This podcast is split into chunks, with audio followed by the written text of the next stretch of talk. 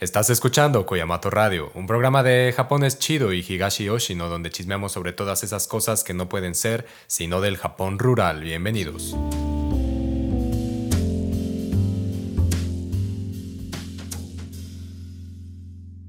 La princesa Mononoke tiene las aspiraciones más imaginativas de la montaña y sus deidades.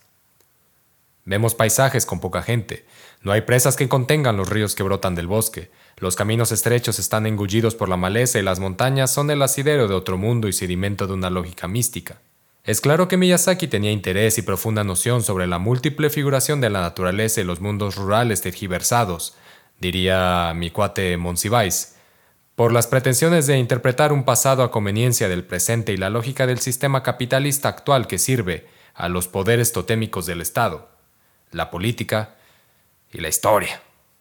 Malditos poderes totémicos. ¿Cómo están? Saludos desde los estudios de Japones Shiro y Tokidoki Hyakusho acá en Higashi Yoshinonara, en la heroica Higashi Yoshinonara. Este, siete veces, siete veces heroica Higashi Yoshinonara. Un par de agradecimientos perpetuos uno es a la bandita de Patreon por hacer posible el chisme, el chisme en todas sus formas. Te recuerde que si usted todavía no es parte de Patreon, se puede hacer, se puede hacer militante del chisme en patreon.com, diagonal, japonés chido. Ahí puede elegir varios niveles. Este, básicamente todos incluyen eh, chismecito extra en YouTube, que es instrucciones para vivir en Japón, así como chisme samurai extra, eh, un acceso al, al, canal oculto de Instagram, donde hay chismes sin cuestión sobre cine, manga y demás. Pero si usted, se, si usted se militante del nivel más alto, también adquiere la suscripción a la Tokidoki Hyakusho, revista rural, bilingüe, español y japonés de cuento y fotografía, donde chismeamos sobre la dialéctica, sociedad, naturaleza de los espacios rurales de México y Japón. Este, ese es un agradecimiento perpetuo. ¿no? gracias a la bandita que es parte de Patreon. Este, gracias a la bandita que, está por hacerse, que ahorita cerrando este video dice, güey, yo voy para allá. Y el otro agradecimiento perpetuo es, güey, güey, esta, esta, esta playera no, no apareció así de la nada, ¿no? Este, es obra de un cuate, Eric de la Rosa, este, tipazo, tipazo, tipazo, magnánimo calígrafo, que tuve la oportunidad de conocer acá en, en Osaka. Fuimos a echar unos kushikatsus, este, Carla, este muchacho Eric de la Rosa y yo. Y fue, fue una experiencia bellísima. Eh, una conversación, la verdad es que muy chida, con ambos, una dupla fantástica. Y me regaló esta playera que él hace, entonces ahí lo pueden ir a, a molestar a, a, su cuenta de Instagram, como está como Eric de la Rosa. Y mm, además, no solo la playera, el agradecimiento se tiene que extender más allá de la perpetuidad, porque me dio unas caligrafías muy locas que ya en su momento harán aparición. Y este, un libro, un libro muy cabrón, que también usted lo puede comprar, Ornamentos y Trazos Calígrafos, que son piezas muy locas, muy locas, como el buen Eric. Volviendo a la princesa Mononoke, ¿vieron la princesa Mononoke una vez más antes de escuchar este chisme? Si no, no hay problema. Aquí nadie, nadie, va, nadie va a buscar chamaquear a la audiencia. Este, y, siempre, y siempre está ahí flotando permanentemente ¿no? en nuestras mentes. ¿no? Como que siempre, quien ya la vio, pues, porque igual hay gente que no la ha visto, quien ya la vio, siento que siempre está ahí. ¿no? O sea, sea lo que sea, te brincan flashas. No, ma, güey, esa escena, güey, está, no, ma. Sí, así. Entonces, si tienen tiempo, una, una revisada después de este programa, este, yo creo que queda maravilloso. Eh, ¿Se acuerdan cuándo fue la primera vez que vieron la princesa Monoke? Este, tenían palomitas. Manos, ¿cómo preparan ustedes sus palomitas? Yo solía ser de esas personas que les ponía salsa y queso, queso, queso de nachos, queso cheddar. Eh, salsa que era un desmadre. Y luego, luego, luego tuvieron este queso en polvo, ¿no? No sé si todavía lo tengan, pero eh, una, una joya, una joya. muchas gracias a la banda también que mandó sus preguntas. Las preguntas están destinadas para una sección diferente, eh, pero algunas están, las estuve ahí revisando y algunas creo que están contestadas dentro de este chismecito. Este chisme como tal no tiene el deseo último de explicar la verdad absoluta de la princesa Mononoke, ni las cinco cosas que debes de saber de la, o las siete cosas que debes saber sobre la princesa Mononoke o sobre Miyazaki. Eh, yo creo que este chisme lo que tiene la intención es de hacer una especie de reflexión sobre las distintas posibilidades que para mi gusto expresan eh, sus personajes y esa dialéctica que tienen con la naturaleza. Además, a sabiendas de que, mm, de que Miyazaki pues conocía la obra de uno de mis autores favoritos, que es Amino Yoshihiko, investigador eh, sobre historia medieval en particular, pero de historia medieval se le, mira, se le desbordó el, el interés y la curiosidad y llegó a escribir sobre las, las posibilidades de, o las necesidades de replantear el nombre de Japón, ¿no? Nihon, Nippon. Este, para este país a partir de que hay muchas hay mucha ideología con relación al emperador metida en la historia y que pues, va a llegar el punto en el que será necesario reflexionar ¿no? al respecto de todo eso entonces era invariable que, que, este chisme llegara, aconteciera, este de la princesa Mononoke. Entonces eso, lo que es la intención es meramente reflexionar, no hay verdades. Ya diría un cuate muy mío que entre la verdad y la mentira, yo me quedo con el entre. Y aquí hay muchos entres. Entonces, pues nada. La industria cultural en Japón usualmente asocia la historia nacional y el pasado con un periodo en el que los samuráis galopaban por los campos de batalla mientras los campesinos agricultores también sembraban con dificultad los campos de arroz que tasaban la riqueza del dominio. Esta visión histórica se formuló tras las pretensiones de unificar el territorio por parte de Nobunaga y las de Hideyoshi por establecer un fundamentalismo agrario y división de clases, las cuales se consolidaron con los Tokugawa en el periodo Edo, que si usted no está familiarizado con el periodo Edo, eh, yo creo que sí lo está.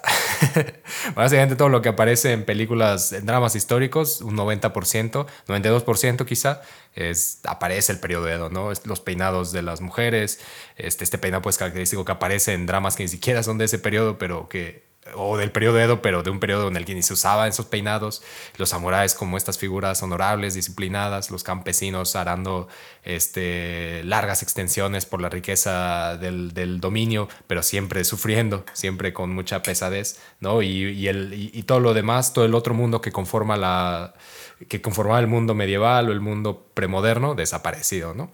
Entonces, pues, eso es algo muy de la industria cultural del Japón.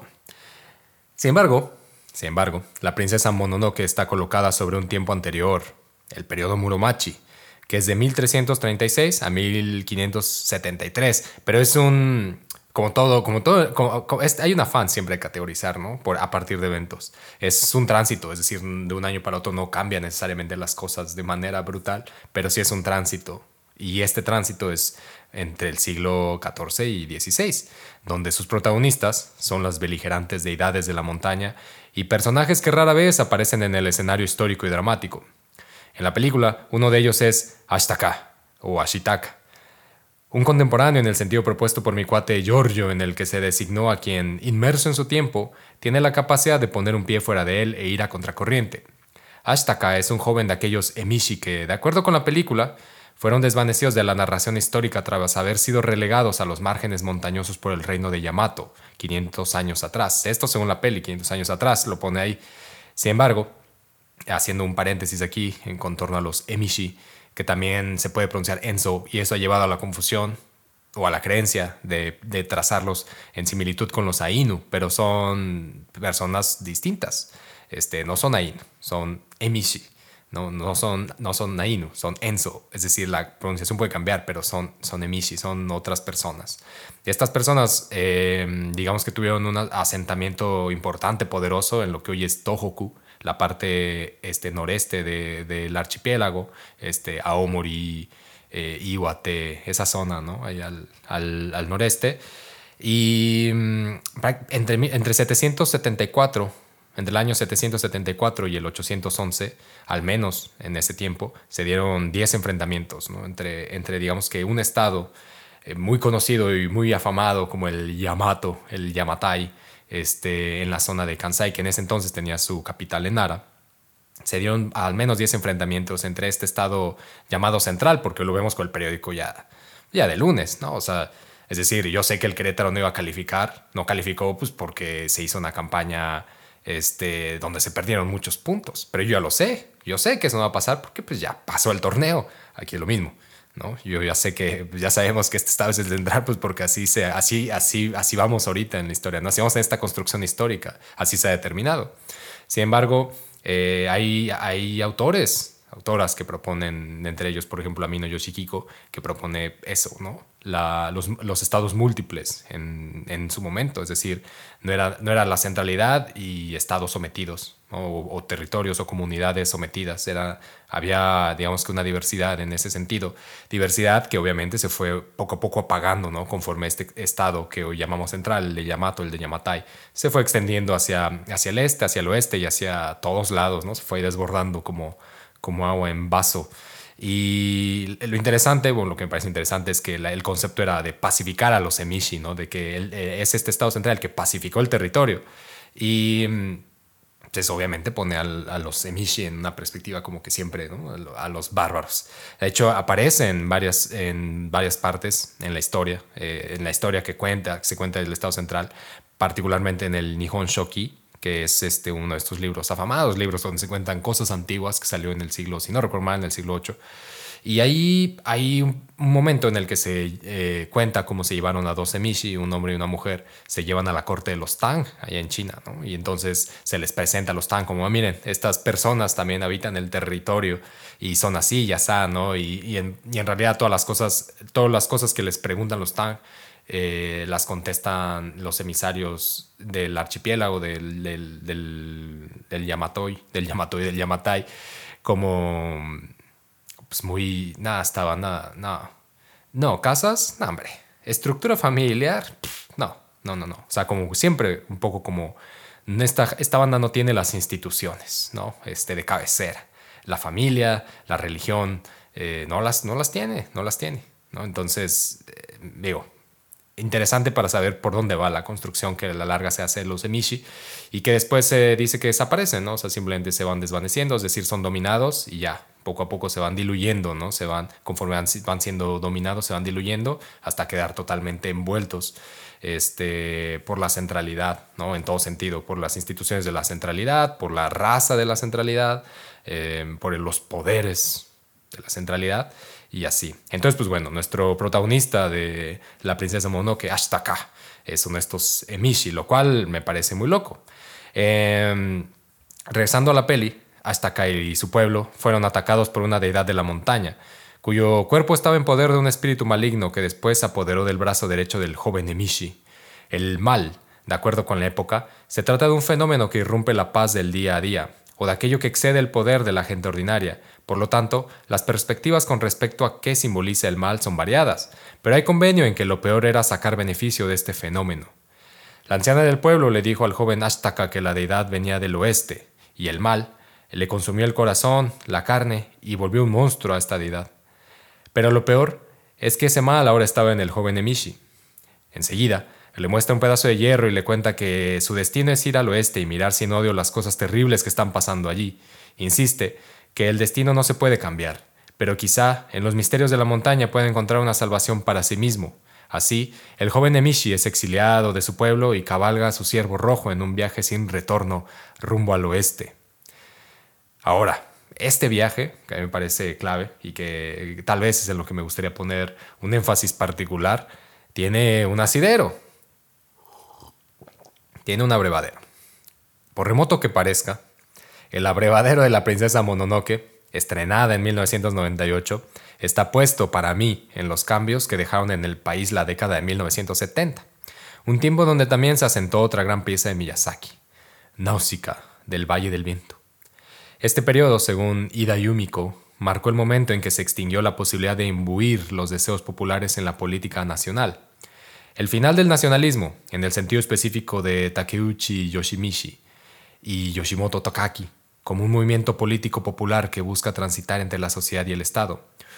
O esa otra figuración que en palabras de Maruyama Masao fue un etos popular desvanecido por la maduración del capitalismo y la sofisticación tecnológica. Se trató también de un periodo definitorio en la construcción de los diversos mundos campesinos en Japón, los cuales fueron narrados por los intereses del capital representados en la industria turística y cultural como lugares remotos, es decir, espacios ocultos y místicos, donde sus pobladores guardan registro antropológico de un pasado inmemorial que da cohesión al realismo mágico. Bien conocido el realismo mágico. fenómeno con el que la complejidad de la cultura queda fácilmente resuelta para el colonialismo cultural, diría por ahí también mi cuate Monsiváis, ¿no? Este realismo mágico con el que fácilmente, ¿no? Decía él en Fast Track, se, asigna, ¿no? Un entendimiento a las culturas, sobre todo a las culturas originarias, a las culturas ancestrales y demás, ¿no? El descubrimiento de paisajes del territorio nacional, sin embargo, borró a los campesinos y pobladores de las regiones montañosas, porque ellos no son parte de la continuidad que pretendían los vínculos históricos del territorio nacional. El campesinado, propuso Amino Yoshihiko, ha conmutado con un territorio donde están asentados sus derechos, ya sea por trabajo o por ocupación ancestral, y es en esa dualidad donde la tierra quedó sedimentada por un paso cultural que dio constancia a la encarnada cohesión vital que los pobladores han tenido con sus territorios. En este sentido, por ejemplo, el territorio que dejó Ashtaka es donde se arraigó la identidad en, la que se enlaza lo real, lo imaginario y lo simbólico. Ahí, el joven Emishi elaboró su identidad como ser cultural, porque el territorio para cualquier población rural se vuelve verbo y acción. Al significar la naturaleza con la palabra, se la apropia y se le maneja mediante prácticas culturales con las que se construye territorialidad. En el territorio se tejen las relaciones sociales con calidez e intensidad enraizada en la identidad, relaciones que generan expectativas para el futuro del territorio mismo. Sin embargo, durante la década de 1970, la industria turística en Japón abrió las entrañas de esos territorios remotos como parte del sistema nacional que daba cohesión a las mayorías que habitaban de forma psicológica esas zonas. Miyazaki dijo, por ejemplo, que el deseo de adentrarse a la naturaleza es la esencia de los japoneses, una memoria étnica, una sensibilidad sagrada enterrada en el fondo de sus almas que no es generalizada, sino una característica primitiva de los japoneses. Síntoma de ello, me serviré de esto para disertar más adelante sobre el viaje de nuestro héroe Ashtaka, fue la campaña Discover Japan, llevada a cabo en 1970 por, por la JR, por la Japan National Railways, o JR, para los cuates, la Compañía Nacional de Trenes. Con la apertura de Expo Osaka 1970, que aguas que viene la del 2025, entonces no nos vaya a caer Discover Japan 2 o Rediscover, Rediscover Japan. Em, en, la, Expo de 1970, la compañía de trenes amplió su red de transportación durante 1960 para satisfacer la demanda, pero el reto de la década siguiente para la empresa ferrocarrilera fue mantener el mismo ritmo de crecimiento que la feria estimuló. También, como consecuencia del desconcierto inherente al desarrollo, la integración a la economía global y la sombra permanente del proyecto civilizatorio occidental, se deseó hacer una diferenciación identitaria y cultural que permitiera extraerse a la regente americanización del país.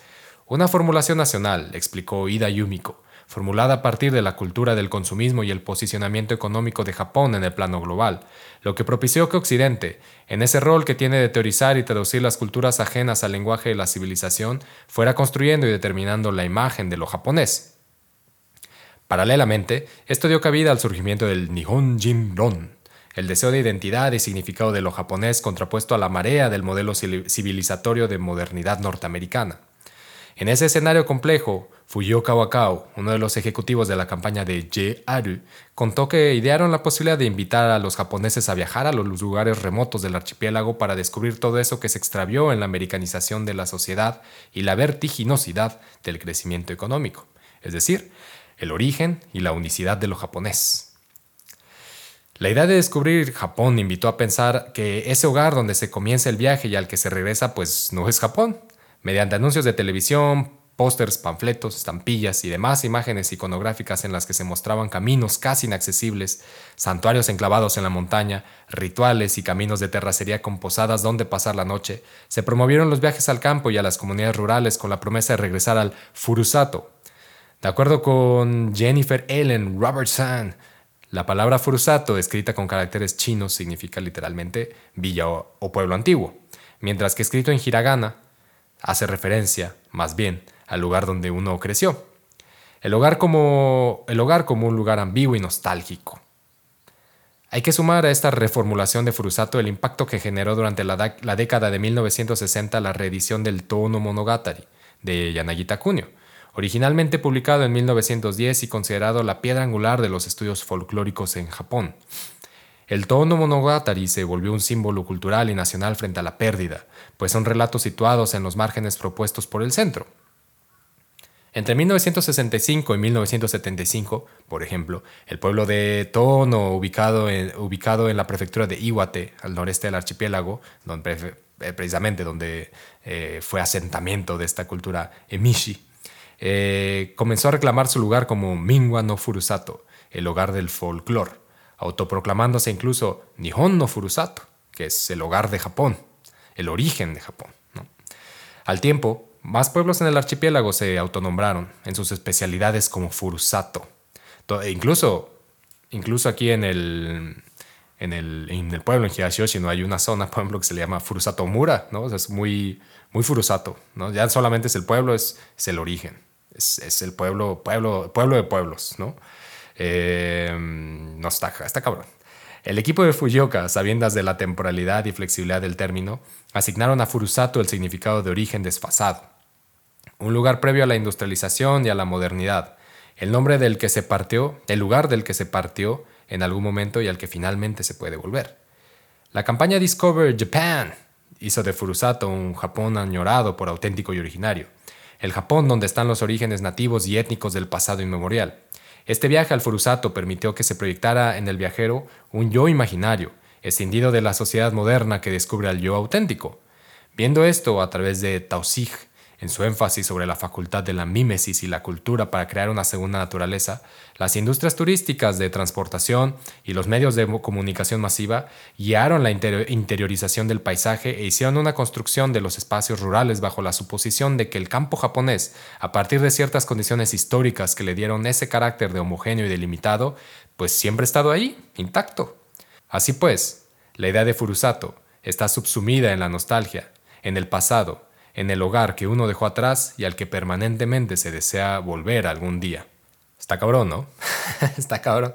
Este, toda la fecha eh, salió una campaña de JR, de JR, donde se invitaba a las personas a participar en una especie de concurso de fotografía, donde la, la clave, o sea, el concurso se llamaba Discover Japan, Japan. Entonces, Ahí está, ahí está. Y, solo, y lo platicas y es como de, ah, no, sí, cierto. O sea, en la banda que, pues, que ahorita tiene, no sé, 60 años, 70 años, como, ah, no mames, sí, sí, sí salió, güey. Sí, sí, sí, cierto, güey.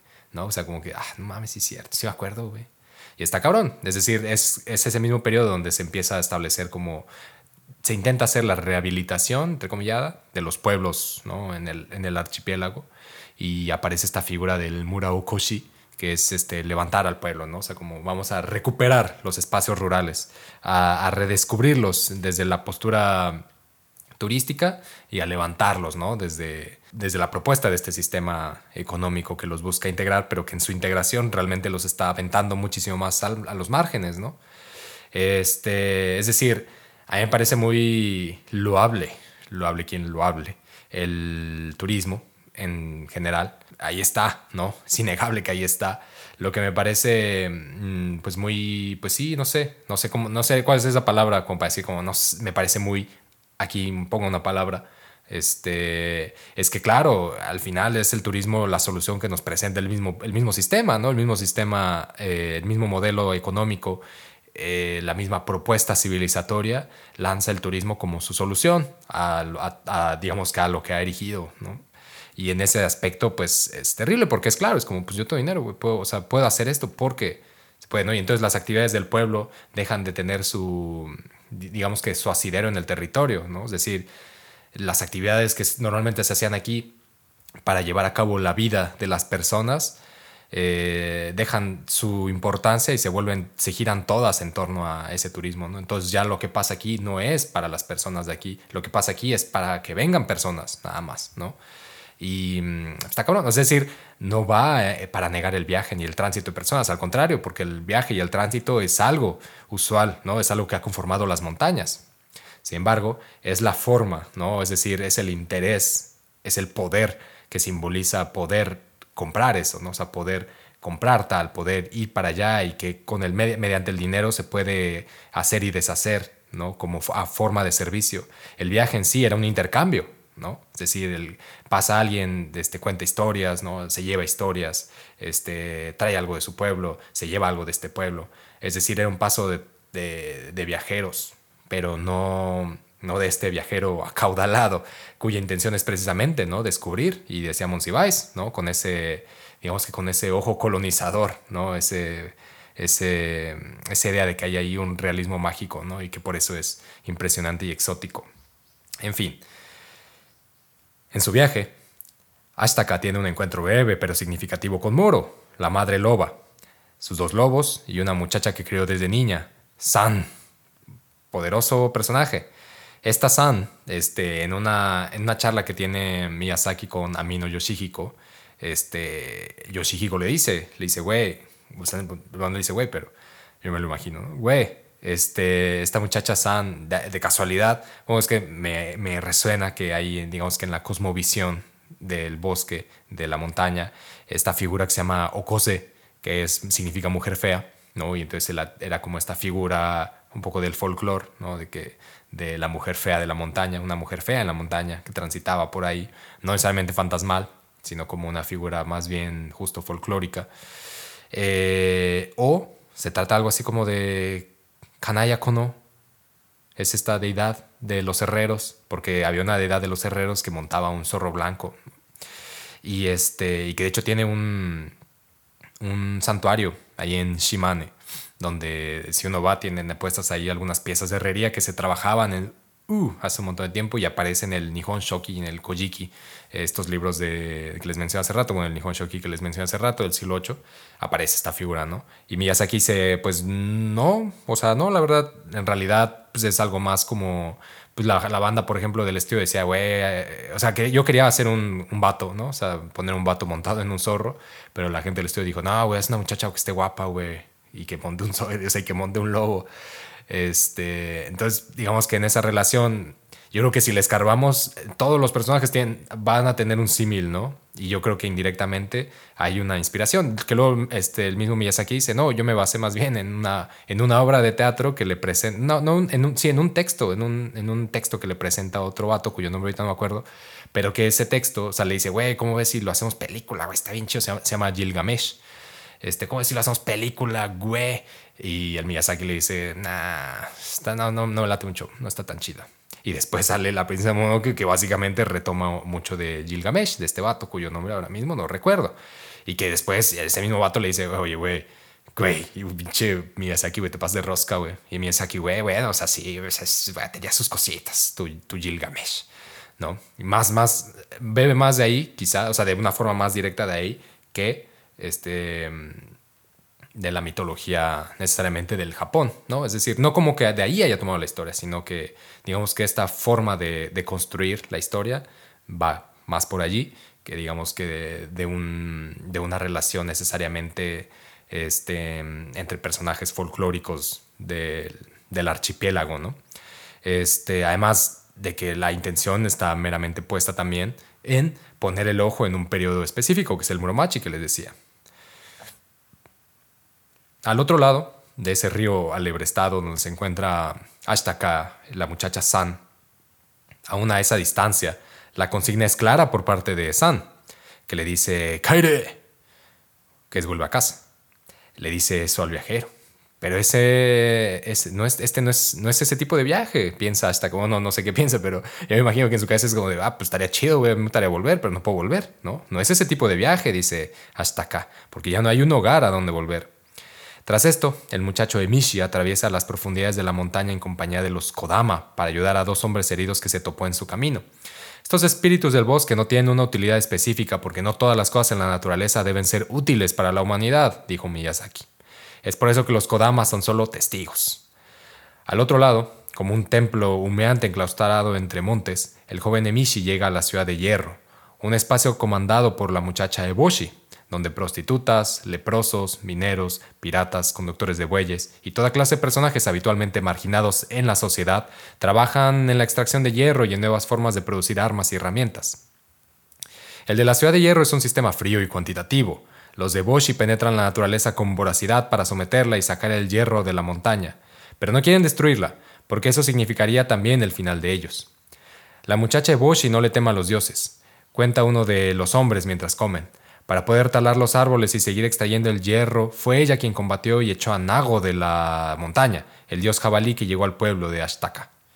además de destruir a los samuráis de los Ashikaga, que comienzan continuamente su poder, que amenazan continuamente su poder, la muchacha Eboshi dice que con la esperanza de que los dioses regresen a ser simples bestias para poder tomar la montaña y hacer de este país uno verdaderamente rico, desea matar al espíritu del bosque, una especie de venado con rostro humano que controla la vida y la muerte. El encuentro de Ashtaka en Ciudad de Hierro es en realidad con el brazo armado de un poder central figurado en un estado que perdió el temor a la naturaleza y que aspiró a dominarla en afán de imponer un nuevo orden en este mundo cada vez más secular. Resuelto a comprender ese mundo que se despliega frente a sus ojos, Ashtaka siente un odio terrible, pero no juzga a las partes involucradas, ni a los de Boshi que arremeten contra el bosque en busca de una utopía puesta en el horizonte detrás de la montaña, ni la ferocidad de las deidades que añoran volver al pasado y cuya utopía es el mito. Lo que Ashtaka juzga es la nueva lógica de autoridad entre humanidad y naturaleza, el nuevo sentido común y universal de una sociedad en transformación. En Ciudad de Hierro se inventan, calculan, diseñan y desarrollan neotécnicas, o técnica segunda, diría mi amigo Walter Benjamin, que implican, iba a decir, iba a decir Walter Mercado 3, que implican la muerte del dios luminoso, sin embargo, la racionalidad de la naturaleza va a contrasentido y se resiste en esta aspiración civilizatoria. San y las deidades del bosque se rebelan y resisten a desaparecer por otra mano que no sea la del bosque mismo. La casa del espíritu del bosque se vuelve un verdadero merequetengue que deviene en la pérdida de su cabeza y la muerte del dios. Pues sí, diría Nietzsche que no puede darse de otra manera el paso a un mundo secular. El tránsito del joven Emishi en el territorio controlado por el Estado central y las montañas, límite entre este y el otro mundo, inaccesible esas para los seres humanos, es una fantástica, para mi punto de vista, descentralización histórica de los guerreros samuráis que se arrojan a la derrota y sacrifican frente a una gran transformación. Incluso, lo de Astaka escapa de la narrativa homérica que ya planteaba, según Horkheimer y Adorno, un héroe protomoderno como Odiseo, capaz de desdoblarse y proyectarse como un objeto, e incluso hablar consigo mismo como si se tratara de otro sujeto para convencerse, controlarse y dominar sus pasiones. Esa construcción de subjetividad, insistieron Horkheimer y Adorno, le permitió a Odiseo dominar la naturaleza como lo hace con otros seres humanos o con las deidades mismas de la vieja religión popular. Astaka no volverá a su lugar de origen porque no hay esa posibilidad. El mal que lo forzó a salir de su comunidad lo hizo también un ser moderno, y eso propició la reconfiguración del pensamiento y el orden social que, precisamente, se manifestaron violentamente en el cuerpo y la topografía existencial que lo vinculaba con su comunidad de Mishi y la naturaleza. Además, es posible que ese lugar del que partió, colocado en lo remoto, en los márgenes de este proyecto modernizador, ya no exista más, o bien deba ser descubierto en alguna campaña futura de trenes. El joven Emishi sabe que la lógica de su tiempo está cambiando está presenciando el momento que se decidió poner a la humanidad al centro del universo. Según Yanagi Takunio, ese investigador del folclore del afamado Tono Monogatari, fue en el periodo Muromachi cuando se asentaron tres cuartas partes de las villas y espacios rurales que, al menos hasta la década de 1970, existían en el archipiélago. Al haber sido este un periodo de gran transformación en torno a las, a las relaciones de autoridad, representada principalmente en la restauración Kenmu y el conflicto que siguió entre cortes imperiales donde la autoridad del emperador se vio disminuida, así como la instauración violenta del fundamentalismo agrario, la progresiva definición de clases por parte de los guerreros, podemos imaginar cómo esta forma de entender la naturaleza de la autoridad y el poder se esparció por las villas y los espacios rurales.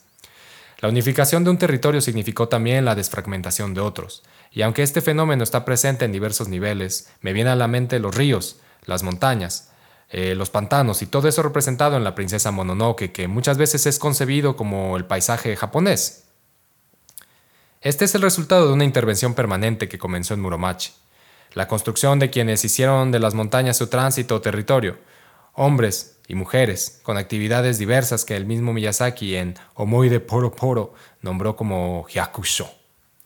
La cosmovisión y entendimiento de los Hyakusho en torno a la religión, el comercio, el consumo, la producción, el clima, así como la forma de relacionarse con el cuerpo, con las enfermedades y los enfermos, con los animales, con el poder, con las memorias en su tránsito por el territorio y la sensibilidad de, la sensibilidad de percibir el entorno, transformó drásticamente la conciencia popular y la manera de relacionarse con la naturaleza. San vio en la muerte del espíritu del bosque el dominio de la sociedad sobre los ciclos naturales, mientras que Ashtaka vio la posibilidad de reconstruir Ciudad de Hierro sobre lo que permanece, de vivir a pesar del sistema económico, pero con una premisa. La Tierra no tiene la condición de mercancía, ni es sustancia homogénea por donde fluye información y números. Es territorio, donde corre la sangre y hay memorias colectivas, lenguaje propio y sedimentos culturales. Sé como Ashtaka, vive como Ashtaka, dice un poema que escribió el mismo Miyazaki al referirse a la contemporaneidad del joven Emishi, quien tomó consideraciones intempestivas con respecto a su tiempo, pues entendió que hay que ir a contracorriente de la lógica universal, en algún lugar, Ashtaka aspira a que la autogestión política permita la posesión colectiva de los recursos naturales, así como la recreación de una economía donde la producción y distribución sea solidaria y esté destinada a satisfacer las necesidades y bienestar de los pobladores, mas no en la acumulación capital. No es que las comunidades campesinas estén en contra de este sistema económico, no pueden darle la espalda, pues si no hay costo-beneficio se produce la diáspora de los hijos, la quiebra de la economía doméstica, el abandono y la desintegración, analiza por ahí en un texto Bartra. Sin embargo, la campesina no es una economía cuantitativa, indiferenciada o de los objetos, es de las personas. Ashtaka y los campesinos deben vivir como uno más en la modernidad. Pero ellos tienen una lógica que los mueva a contracorriente de su tiempo, y resistirán, porque el entorno natural, no se somete fácil. Algo así, algo así es lo que he reflexionado de esta, de esta princesa Mononoke, peliculón, peliculón, francamente un peliculón. Este, y que eso me parece muy loco lo que mencionaba por ahí del final. Que Miyazaki en esta otra película de Omoide Poro que quizá la recuerdan, no sé, no recuerdo cómo se llama, tal vez sea Recuerdos del Ayer, probablemente, no me acuerdo en la traducción que le pusieron en español, pero que es esta historia de esta muchacha que va, este, que visita este, el campo cuando ya crece, porque cuando es niña dice, güey, todas mis amigas van, a, van al campo porque tienen familia en el campo, pero yo no tengo familia en el campo, y entonces estoy confinada aquí a esta casa en Tokio, y pues quiero ir al campo. Entonces como que siempre añora, ¿no? Esta idea del campo que se crea y que hace sentido cuando pensamos que está pasando esta película en los 60, 70, ¿no? O sea, es decir, esa, esa, mm, esa época, es los 70, de hecho, porque aparece por ahí, según yo, un guiño a los Juegos Olímpicos. Entonces ya han pasado y digamos que esto se desarrolla, ¿no? Los Juegos Olímpicos de Tokio 64 y esto se desarrolla, digamos que en los años posteriores.